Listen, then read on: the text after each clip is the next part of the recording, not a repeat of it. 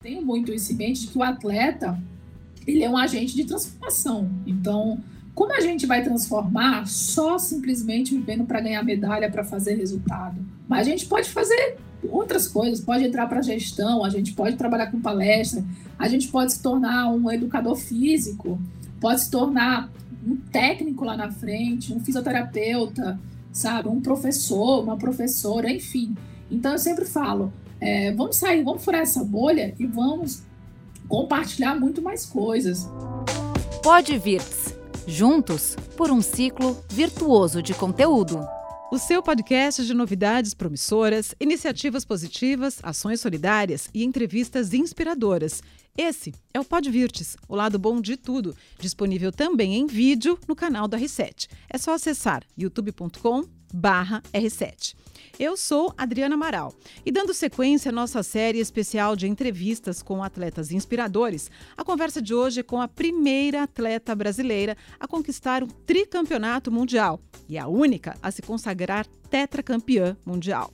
Da equipe de natação paralímpica do Brasil, ela é a atleta mais experiente. Está a caminho da sua quinta Paralimpíada. Mas, apesar do currículo admirável, como a própria diz, ela é muito mais que a piscina. Seja bem-vinda, Edênia Garcia. Ai, muito obrigada. Adorei o texto de, de introdução. muito maravilhoso. Ah, obrigada a nós. Um prazer imenso tê-la aqui conosco. Vamos embora? Hum. Vamos nessa. Então tá bom. Edênia, como você descobriu a natação? Você tinha quantos anos, mais ou menos? Olha, eu tinha 12 anos, né? Eu acredito muito que foi, não foi uma coincidência, foi algo que já estava aí para acontecer na minha vida. Uh, meu pai, é, até então, era motorista do bairro onde a gente morava, motorista de ônibus. E eu tinha recebido a indicação do médico, da, do neuro, que eu precisaria fazer natação, né, como forma de tratamento para minha síndrome. E a gente não sabia onde procurar. Só que meu pai sempre levava um rapaz no mesmo horário, com roupa esportiva, um aspecto de atleta, né? E ele perguntou para onde que ele iria. Fez essa pergunta porque ele ficou curioso. E ele falou que estava treinando para ir para Sydney em 2000 isso. E aí ele meio que fez um, sabe, uma conexão na mesma hora. Aí contou minha história, contou que a gente estava procurando um local e o Assis a, levou a gente até o local que ele treina. Então, uma semana depois já estava no Tutubarão, na escolinha, fazendo aquele teste, pega brinquedo no fundo da piscina, sobe, desce, né? Um teste padrão para ver se você tem alguma coisa ali que vai identificar que vai ser um futuro nadador ou nadadora, né? Então foi assim super coincidência para quem acredita, mas eu acho que estava muito ali certinho para o que ia acontecer. Já estava escrito, já era seu destino, né? É, certeza. Bom, e quando a natação deixou de ser um tratamento e se tornou é, algo realmente profissional para você? Olha, eu sempre levei muito a sério é, essa questão de, da competição, né? Sempre fui muito competitiva desde criança. Então, mesmo que tivesse aquela brincadeira de criança, eu queria chegar na frente, eu queria ser a mais rápida. Então, eu sempre levei muito a sério a natação. Eu me divertia muito, era um lugar, né? E é ainda um local que eu me sinto super livre. Mas acredito muito que foi na, no primeiros Jogos Paralímpicos, em Atenas, até então com 17 anos, né? Então eu percebi ali que não era só diversão, que não era só aquela brincadeira de criança, sabe, de quem chega primeiro. Ali estava o mundo inteiro, tinha assim várias potências, né? Eu estava disputando a medalha ali de ouro com uma, uma grande atleta, né, que é japonesa, a Mayumi Narita. Então ali foi que caiu a ficha de que ali era para valer, que era algo que eu poderia é, levar muito a sério e que, né, levando a sério, teria um futuro mais promissor. Então, em 2004 foi quando caiu a ficha, ó, opa, acho que dá para não no sentido de profissão, mas no sentido de ter aquele colocar o pé no chão e saber que é algo muito sério, né? Então, acho que ali foi que começou isso na minha veia, assim, parou, passou de ser uma competiçãozinha entre aspas, de criança, de adolescente, passou a ser realmente algo muito sério. Deixa eu ver se eu entendi direito. Então, você chegou numa Paralimpíada sem achar que aquilo ali era sério ainda. Era prazer para você e mesmo assim é, você conseguiu o índice. É, até hoje é muito prazeroso, né? Então eu gosto muito de desafiar meu corpo, uhum. de conseguir melhorar. Mas naquela época, 17 anos, então eu tinha participado de um mundial só. E eu acredito que quando voltei, né, de, de Atenas, que eu vi que eu precisava realmente melhorar muita coisa para estar sempre entre as três do mundo, porque aquilo ali era o que eu desejava, estar entre as três do mundo. Então, para isso, eu precisaria me dedicar mais, precisaria procurar patrocínio, precisaria, sabe, sair daquela zona do ah, veio dando certo até aqui, a gente treinou, deu certo. Não, mas para continuar dando certo, a gente precisa fazer algo diferente. E o diferente é se dedicar mais, procurar mais investimento, sabe? Mas Atenas foi aquele choque de realidade. Gente, talento nato, né? Talento nato, adorei. Bom, a sua especialidade é o nado de costas, né? É também o estilo que você mais gosta? Ou já era predileto desde que você começou a nadar? Olha, Ou não era o predileto, na verdade? Não era. Eu tenho uma história para contar sobre o nado do Costas. Foi assim. Quando, a, quando eu comecei, né, a professora ficava na água, na piscina, e a gente nadava no 12,5, 12 né, metade da piscina de 25. E a primeira vez que ela pediu para que eu atravessasse os 12,5, eu não consegui. E era crawl, né? Então eu ficava muito agoniada com a respiração. O fato de ficar sem respirar por muito tempo ou ficar com o rosto na água me deixava um pouco assim desesperada. E no dia que eu atravessei, ela não viu, ela estava de costas. Então aquilo meio que me frustrou. E eu falei, cara, não é para mim, eu não vou nadar o crawl, eu tenho certeza que esse estilo não é meu. E minha professora na época, ela não tinha especialidade no costas, então ela não sabia ensinar o costas. Ela chamou uma amiga dela, que era especialista do costas, e me ensinou. E a primeira coisa que eu prestei atenção foi: eu vou ficar com o rosto fora da água, não vou ter a preocupação de prender a respiração, e a flutuação tá me parecendo ser um pouco melhor. E foi ali que eu decidi que seria o costas. E desde então eu me dediquei, treinei, os, todos os treinos sempre são assim, 90% costas. O crawl eu só nado para soltar, para relaxar no treino, sabe? Sim. Mas o costas foi naquele momento. Eu olhei e falei, olha, é muito mais fácil. costas. E a vontade de se profissionalizar, Edênia, é, foi motivada por algum ídolo? Você tinha um ídolo no esporte? Olha, que eu me lembro, não teve alguém que falou, olha, sobre isso, sobre isso, sabe? Mas eu vi ali uma oportunidade, né? Eu, eu, eu tive grandes exemplos de atletas dedicados, o próprio, o, o próprio padrinho, né, o Assis, a tive a Rio Daniel, o Gladson, é, o próprio Clodoaldo Silva, então eu comecei no mesmo lugar que o Clodoaldo Silva, então eu cresci vendo grandes exemplos, né? E foi algo, eu sempre falo, é, foi muito natural, não foi algo que eu disse, ai, eu acho que eu vou ganhar dinheiro com isso, eu vou conseguir fazer isso ou aquilo, sabe? Foi indo. Eu, foi uma escolha que eu fui fazendo diariamente.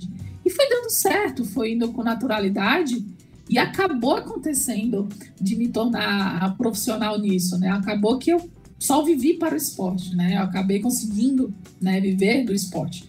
Que poucos atletas conseguiriam, conseguiam naquela época e muitos também não conseguem hoje. Então, é, foi muito sobre essa, essa escolha diária, sabe? De que, olha, eu tô disposta a sentir dor, eu tô.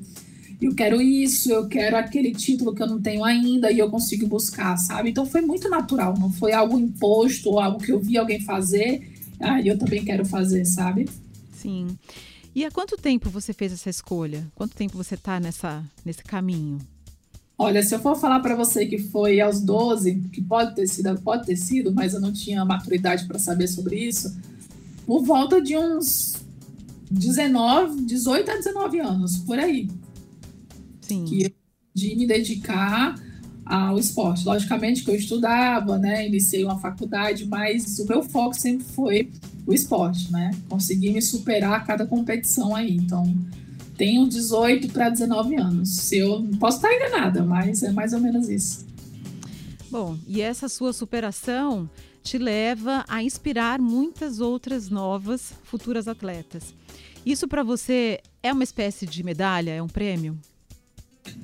Olha, no, eu acho assim, para mim, eu acho que não há nada mais gratificante do que você não é no sentido de ser exemplo, mas você ser a voz para muitas outras crianças, mulheres, né, meninos também, no sentido de, uh, eu acredito muito, olha, se alguém está ouvindo minha história hoje, e se essa criança, ela tem alguma coisa que parece com a minha deficiência, ou alguma limitação no corpo dela que parece com a minha deficiência, ou ela se enxerga assim mesmo não tendo nada a ver com a minha deficiência, e ela pensar por um segundo, olha, eu posso fazer igual, eu posso fazer algo semelhante, eu não preciso ficar aqui em casa, sabe, escondida, eu não preciso é, eu preciso praticar uma atividade física, enfim, qualquer coisa nesse sentido é, é um prêmio, sabe? Porque quando eu comecei, né, quando eu era criança, eu não tinha noção de que eu, eu, eu tinha uma deficiência ou uma limitação. Então, por falta de conviver com outras crianças assim, de ver exemplos assim, né, na televisão, no bairro, na escola, é, eu não me via como deficiente, uma pessoa com deficiência. Então, eu fico muito feliz quando alguém fala, olha, eu vi sua história, eu, eu comecei a acreditar que eu poderia praticar uma atividade física e acabei me tornando atleta, me deixa muito feliz. Bom, a sua infância, a sua adolescência foi em Natal. Praia, né, aquele clima todo do Nordeste ali. Como foi sua mudança para São Paulo? Você se adaptou facilmente por aqui? Todo mundo faz essa pergunta, mas assim, quando eu passei, meu pai sempre foi motorista, né, interurbano, então era muito difícil ficar muitos anos no mesmo emprego, né? E por, por esse motivo a gente mudava muito. Então eu saí do interior do Ceará, vim para a capital é, do Ceará, depois fui para Natal, voltei de novo para o Crato e, sabe, fiquei mudando o tempo todo. Então isso me ajudou muito na, na infância, na adolescência, a, a, a, me adaptar bem aos lugares. E sem falar nas viagens, né? Quando você é atleta, você viaja desde os 14 anos, você está sempre em algum lugar diferente. Então, isso ajudou muito na hora de fazer a escolha de vir para São Paulo. Lógico que a gente sente muita falta da praia, daquele ar fresco, sabe? O clima tropical, porque a gente está no inverno. Então, aqui o tempo todo, fala, ah, como eu queria estar lá em Natal suando, sabe? Enfim. Mas, assim, eu gosto muito de São Paulo. É foi uma cidade que me acolheu muito bem né? Uma, uma cidade que tem uma mega estrutura que é o CT, então é, eu falo que foi fácil, né? Assim, a parte mais difícil é ficar longe da família por um certo tempo, mas acabou que minha irmã veio, minha mãe veio, então hoje moram comigo. Minha irmã já casou, minha mãe mora comigo, então se tornou algo é, menos difícil, assim. E com o tempo a gente vai acostumando. Então eu falo que foi uma das melhores decisões que eu tomei, sabe, na minha vida, assim, profissional e pessoal também. Você falou agora há pouco sobre a sua descoberta de que o seu futuro seria na natação na sua primeira Paralimpíada em Atenas. Mas como foi a experiência de estar lá na sua primeira Paralimpíada? Foi Você super... era novinha, tinha 17 é. anos, uma menina. Uma menina ainda, ainda mais para aquela época, era uma menina mesmo. Ah, assim, foi super mágico e ao mesmo tempo um choque de realidade, né? Você chega numa mega estrutura, uma piscina incrível, uma estrutura na vila, na vila, no, nas arenas de competição. E você vê que tem uma, uma mega estrutura por trás daquela da natação que você faz, né? Eu falo assim, eu fazia uma natação, mas eu não tinha a ideia da grandiosidade que é o esporte paralímpico, o quanto profissional é, né? E foi, foi um misto assim de nossa, eu tô conseguindo ir para um lugar que eu nunca imaginei na minha vida, né? E ao mesmo tempo, olha, para se manter aqui é difícil. Você precisa se dedicar. Então, assim, eu lembro de momentos. É, eu saindo da piscina da prova, correndo pro telefone, o primeiro telefone que eu queria ligar para minha mãe, falar como eu estava me sentindo. Então, assim, teve muitos momentos mágicos, sabe? De acordar na vila, de, sabe, olhar pela janela, pegar o transporte e sentir todo aquele clima de, de, de jogos, sabe? Paralímpicos, porque tem um clima diferente lá dentro é um, um, local diferente, sabe? Só para só quem tá lá dentro sabe. É muito gostoso você sair, confraternizar, você sai, você vê lá na vila, você sai do seu quarto, você tem vários países na vila, né, confraternizando, conversando, enfim, é muito diferente. Então, assim, eu ficava com a barriga ao mesmo tempo, sabe, aquela aquele friozinho é, de novidade, de que e ao mesmo tempo concentra que você tem que nadar, você vai nadar bem, sabe? Uhum. Então foi muito isso, um misto assim de coisas únicas na minha vida, assim, bem mágico mesmo, até a questão uh, da cultura, da alimentação, que é diferente, tem todo tipo de, de cozinha, né? Cozinhas de todos os tipos de continentes. Então, assim, foi esse, esse misto de novidade com uma responsabilidade, responsabilidade sem tamanho, sabe? Assim, E apesar de tão novinha, 17 anos, primeira competição desse porte, você já conquistou ali a sua medalha de prata nos 50 metros costas. O que você nunca vai esquecer daquela medalha? Da medalha? É, o momento que você subiu ali no pódio. Uau, tô aqui. Olha, da naturalidade com que eu lidei com tudo. É mesmo? Percebi há pouco tempo de um ex-coordenador nosso da natação fotos daquele momento que não tinha. Não tinha muitos, muitas fotos do momento ali. Então eu pude ver a Edênia simplesmente de um momento, um momento muito natural, sabe? Eu sorri, não, não sabia o impacto que aquilo tinha na minha vida, não tinha ideia, né? Porque, até porque tudo aconteceu depois de Atenas. Né? Então foi muito natural. O meu único objetivo era atravessar a piscina o mais rápido possível, né? E para pegar medalha ou fazer uma, uma prova boa, enfim. E eu na, agi com muita naturalidade, sabe? E assim, não tinha aquela pretensão, ah, eu tô treinando para essa medalha, sabe? Aquela coisa toda que a gente começa a planejar quando, quando se torna um atleta profissional. Então, o que mais me me traz assim de recordação é isso, essa naturalidade de participar de um grande evento, sabe? Uhum. Bom, dá para perceber que você é leve né? Você é uma atleta leve, assim, me, me, passa uma coisa de. É, de uma leveza mesmo. E naquela época, parece que você ainda era mais, porque você realmente estava curtindo o momento, né? Você não hum, tinha, talvez, o peso exato. da responsabilidade de falar, eu tenho que ganhar. Você simplesmente aconteceu. Uhum, exatamente. Até porque não tinha muito, não, não tinha muito dinheiro, envolvendo muito dinheiro em tudo. Então era tudo muito natural, era tudo muito mais leve. Pode ser que para outros atletas, obviamente, não, não fosse assim, né? Mas para quem estava começando, como eu na época, para mim é, era bem mais leve tudo, era mais natural, sabe? Sim. E a volta para casa, quando você voltou? Encontrar a sua família com essa medalha no peito ali já? Então eu lembro que foi a primeira vez que eu passei muitos dias fora, muitos dias, mais de 30 dias, se eu não me engano.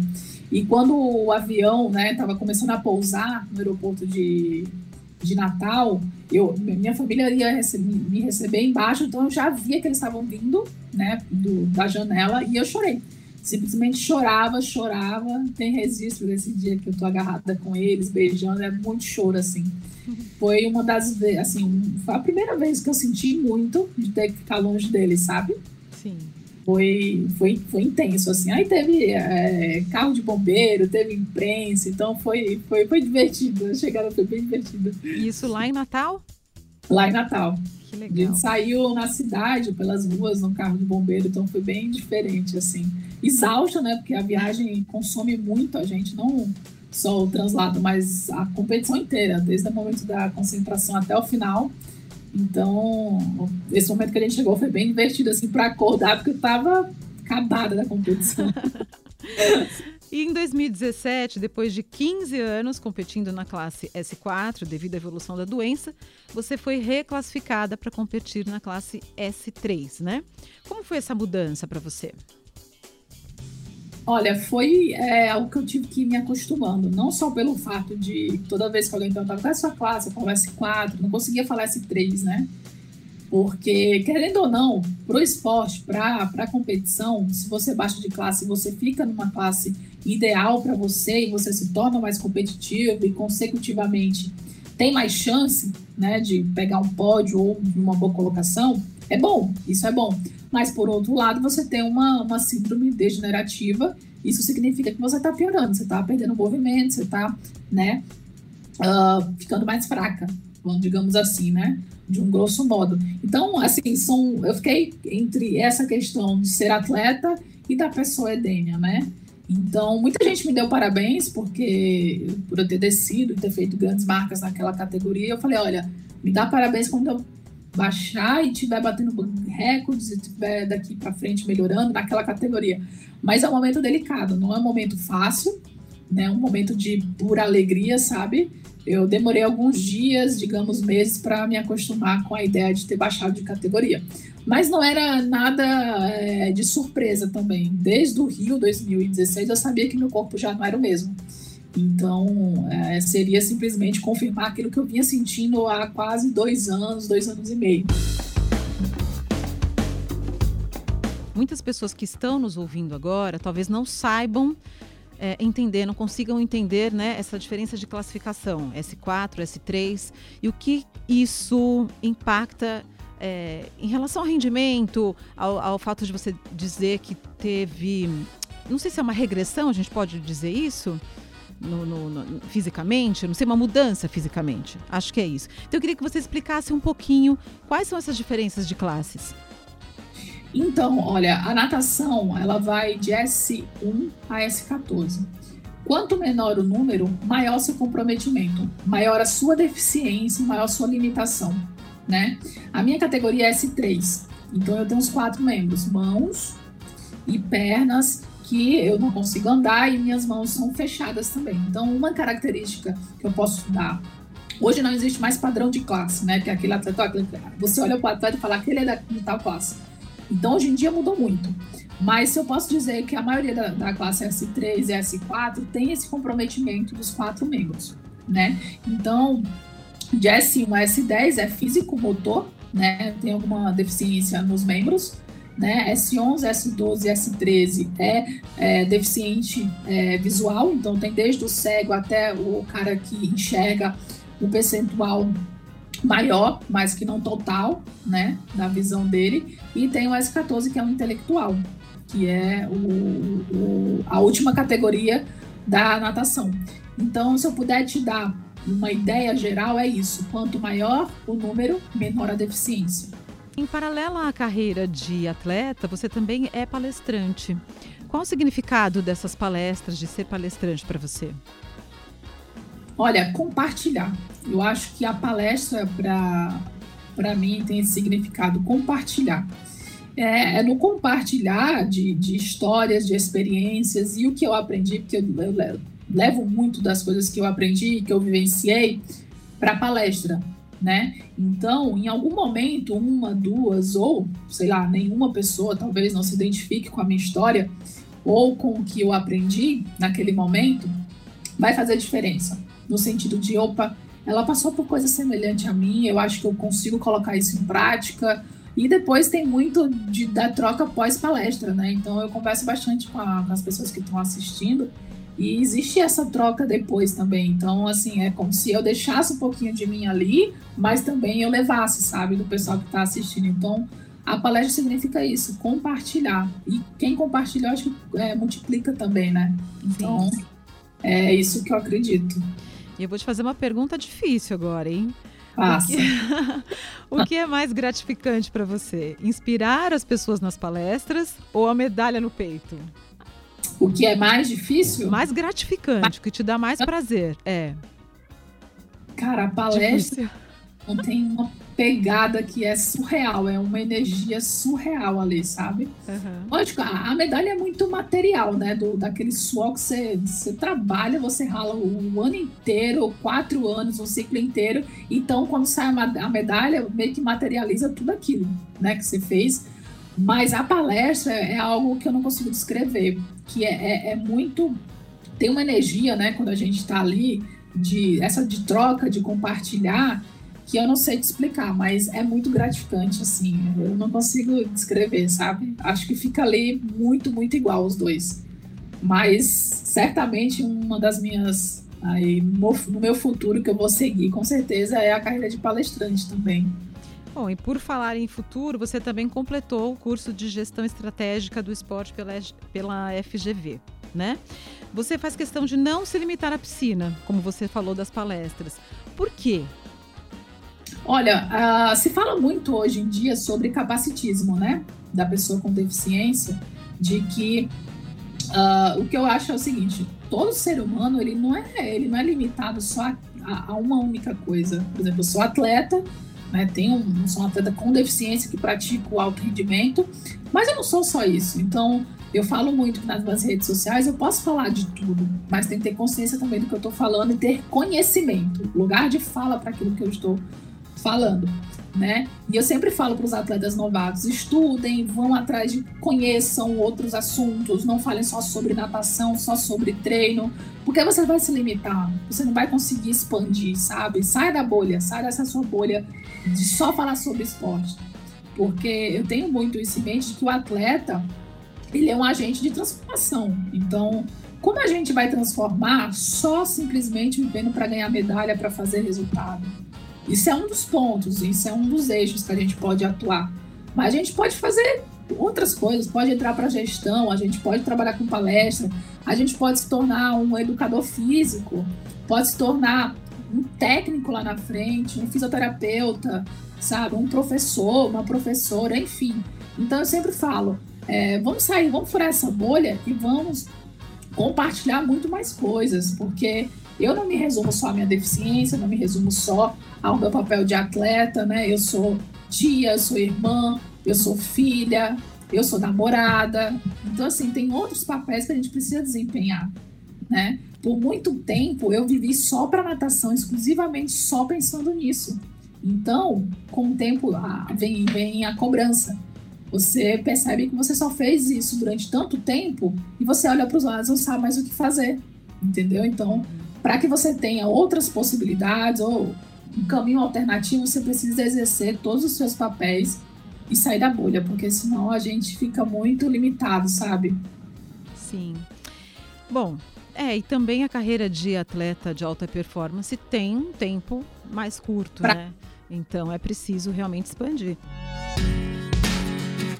Aqui no Podvirtes, Edene, a gente tem uma tradição de terminar sempre com a mesma pergunta. Posso fazer? Pode.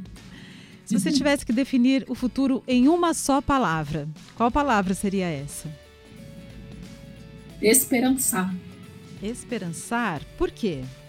Esperançar significa você ter esperança, mas na ação, agir para que seja melhor. Não adianta só ter esperança no coração, na mente e não fazer por onde é, acontecer. Então é isso, é esperançar na ação, agir para que seja um futuro bom, promissor para todo mundo. Muito bom. E que seja, que assim seja. A gente adorei, viu? Conversar com você. Ai, Estamos aqui na torcida. É. Pode ter certeza que vamos estar aqui ó, vibrando, Não, sofrendo, obrigado. tortura, porque quem está na, na, arquibancada sofre mais do que quem está ali competindo. Mas todo sucesso do mundo para você e obrigado, obrigado, obrigado. que você consiga, né, fazer o seu melhor, que é esse seu desejo. Ai, muito obrigada, gente. Foi incrível. Um papo super leve, descontraído. Adorei. Valeu, Edênia. E essa foi mais uma edição do Podvirtes, o lado bom de tudo. Um podcast para propagar iniciativas positivas, ações solidárias, novidades promissoras e entrevistas inspiradoras, como essa da Edene.